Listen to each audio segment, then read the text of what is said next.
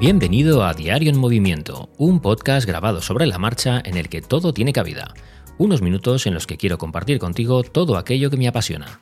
Acompáñame en este viaje sonoro por la ciudad.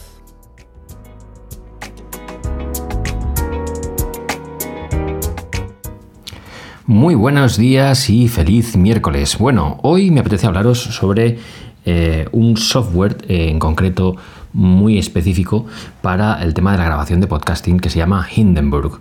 Es un podcast que yo no sé si me habéis oído hablar alguna vez de él, pero lo utilizo muchísimo, lo utilizo todas las semanas desde hace ya más de un año y me apetecía mucho pues eh, traerlo a colación un poquito y explicaros un poco por qué utilizo este software y no otro y por qué me parece interesante. Evidentemente, claro, si no grabáis podcast o si no estáis en este mundillo, pues a lo mejor eh, este software no os atañe mucho o nos puede eh, interesar, pero me parece que es interesante que lo conozcáis al menos, que sepáis un poco el por qué eh, este y no otro. Y por eso me apetecía hablaros de hoy en el podcast de, él. ¿no? Hindenburg es un software creado por gente que viene del mundo de la radio y que se ha reconvertido en el mundo del podcasting y está creado para podcasters, es decir, está enfocado al tratamiento de la voz y a la gestión de las multipistas, es decir, que podamos grabar eh, varias cosas a la vez eh, de diferentes micrófonos, de diferentes entradas y que lo podemos gestionar todo, esas multipistas, de la forma más sencilla visualmente y luego a, la hora de manejarlo, ¿no? Es decir, que el tema de, trabajar con pistas lo que hace es que, bueno, pues que necesitamos que sea muy sencillo porque tenemos que estar manejando muchos archivos de audio. Y esto Hindenburg lo hace especialmente bien. Es un software bastante intuitivo, es decir, que aunque no controles mucho eh, sobre softwares de grabación o sobre podcasting, es un software con el que rápidamente te familiarizas y puedes empezar a trabajar de una manera cómoda con, con él. Y es un software que es de pago en su versión, digamos, pro, eh, tiene diferentes opciones, ¿no? Eh, la opción de narrador, la opción de enfocada un poco para la gente que crea audiolibros y la opción de, podcasting, ¿no? que es la Pro, que es un poco para el tema de, como digo, del podcasting, de grabar entrevistas, charlas y demás. Y luego tiene una versión gratuita, pues que también se puede, te sirve un poco pues, para ver un poco cómo es el software. ¿no?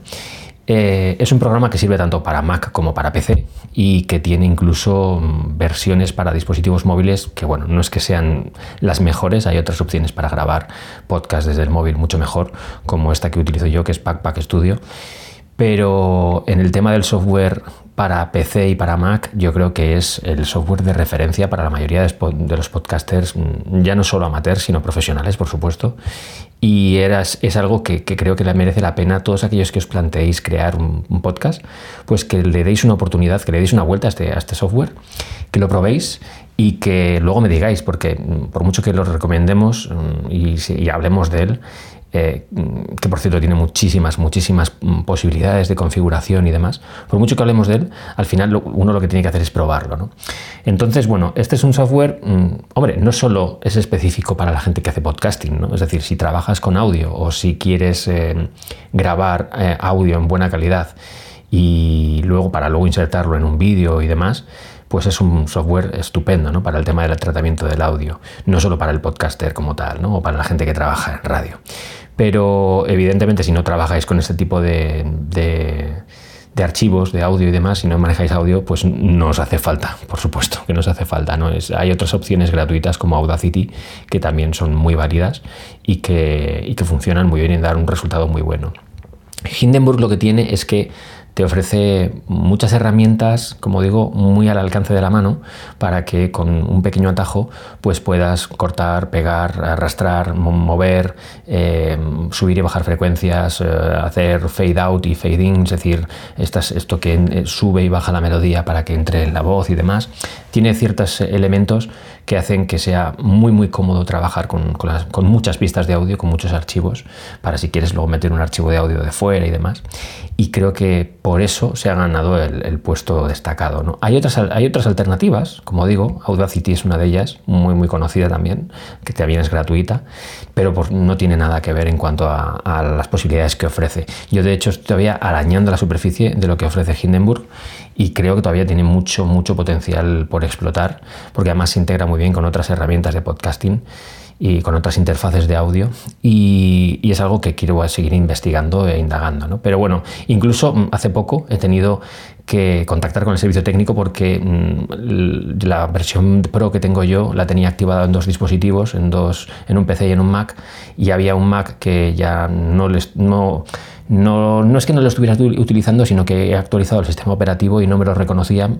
Y cuando he querido volver a vincularlo, me decía que ya tenía todas las licencias ocupadas y como no podía darlo de baja de ese dispositivo porque el nuevo sistema operativo ya estaba instalado, pues he tenido que contactar con el, soporte de Hindenburg y en tres horas, dos horas, tres horas, me han respondido y han solucionado el problema, han eliminado esa licencia de ese, de ese Mac y me han permitido tener una licencia libre para poder registrarlo en el Mac que ya tenía pero con el nuevo sistema operativo. ¿no? Entonces, bueno, funciona, esto os lo cuento para que sepáis que funciona muy bien todo el, sistema postventa ¿no? y todo el, servicio técnico de, este software que si en un momento dado tenéis un problema, pues van a responder.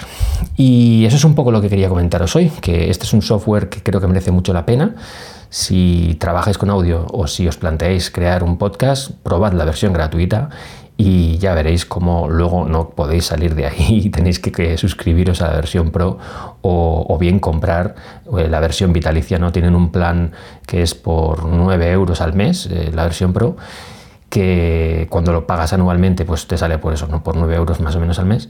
Y luego tienes la versión, la versión vitalicia, que es bastante más cara, son casi 350 euros, pero claro, es de por vida. Entonces te garantizas actualizaciones de por vida y que es un software que esto no, no, no es algo que, que, vaya a morir de un día para otro. Esto tiene mecha para largo porque encima el podcasting va para arriba, así que os podéis imaginar la cantidad de gente que está utilizando este software y que es una empresa que funciona muy, muy, muy bien.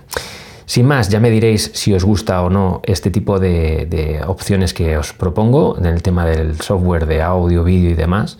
Si veis que no es interesante, me lo hacéis saber por comentarios en Twitter. Ya sabéis que tenemos una cuenta de Diario Movimiento, que os dejo el link en las notas del episodio. Podéis contactar conmigo también a través de Telegram. Y sin más, espero que paséis un fantástico miércoles. Disfrutadlo mucho y nos vemos mañana.